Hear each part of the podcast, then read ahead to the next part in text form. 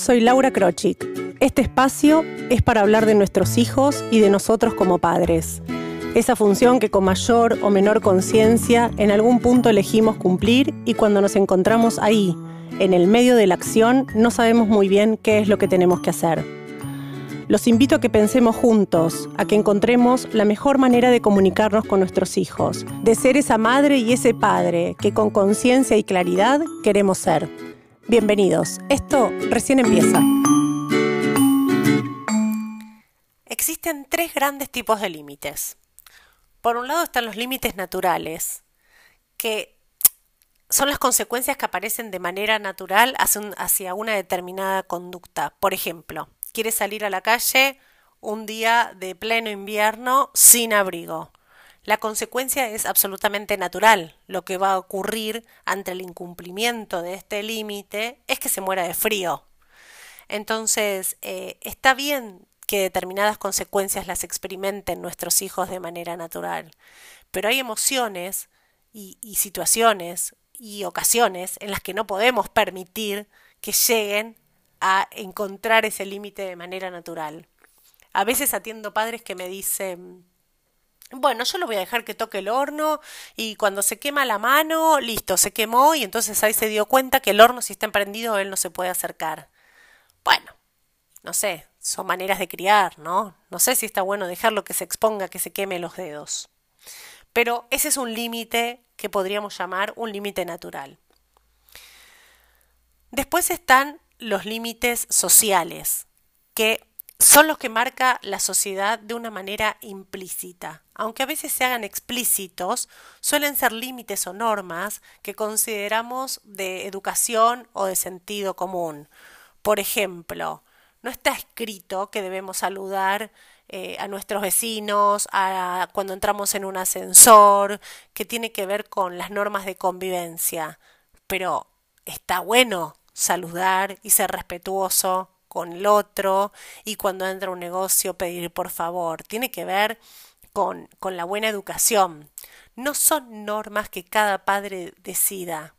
Lo que hacemos es transmitirle a nuestros hijos y tratar de que vayan interiorizándolas de manera paulatina. Por supuesto que a medida que nos van viendo a nosotros, cómo nos comportamos, cómo saludamos, cuando somos respetuosos. Esto se va aprendiendo porque recuerden, como les digo siempre, que en realidad los niños aprenden el 70% de lo que ven y el 30% de lo que uno les dice. Con lo cual, si uno muestra o se muestra delante de sus hijos de determinada manera, lo esperable es que ellos actúen casi les diría que de la misma manera.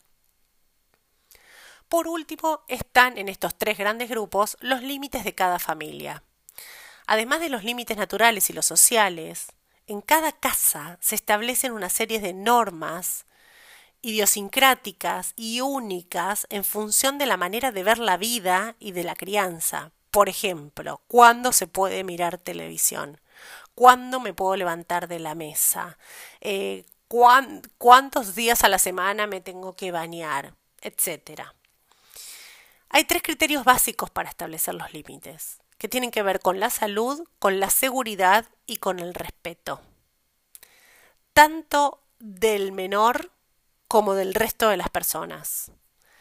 Ponernos de acuerdo ambos padres antes de hacer esto es fundamental y debe reinar el respeto, la flexibilidad y el sentido común. Porque si no ponemos sentido común, si no somos flexibles en relación a esto, y, y si no tenemos respeto hacia ellos, no existe ninguna manera de que esos límites sean acatados. Ahora me pregunto, ¿por qué a los chicos les cuesta tanto acatar los límites?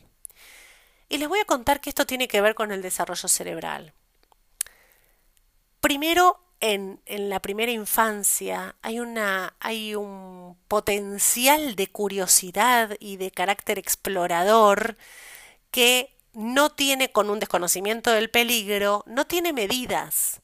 Hay mucha producción y una proliferación de neuronas, de neuronas excitatorias, que lo que hacen estas neuronas es invitarlos a la acción.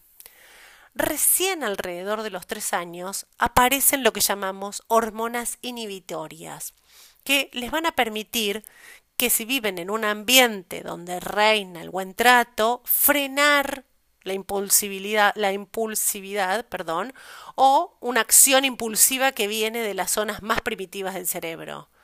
Pero ojo, porque estas hormonas inhibitorias van a estar disponibles en aquellos en los que se criaron en un ambiente donde hay respeto, donde hay buen trato, donde circula el amor. Es muy complejo no hacernos cargo de esto y pedirle a nuestros hijos de 3, 4 años que frenen sus impulsos cuando nunca me vieron a mí frenar el mío. Los niños viven en el aquí y ahora, o sea, están en el presente.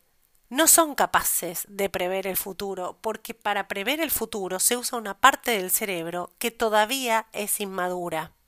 Entonces, no podemos pedirles que se anticipen a una situación de peligro o que se anticipen a una consecuencia de algo cuando en realidad hay una parte de su cabecita que todavía no les permite pensar en función de eso.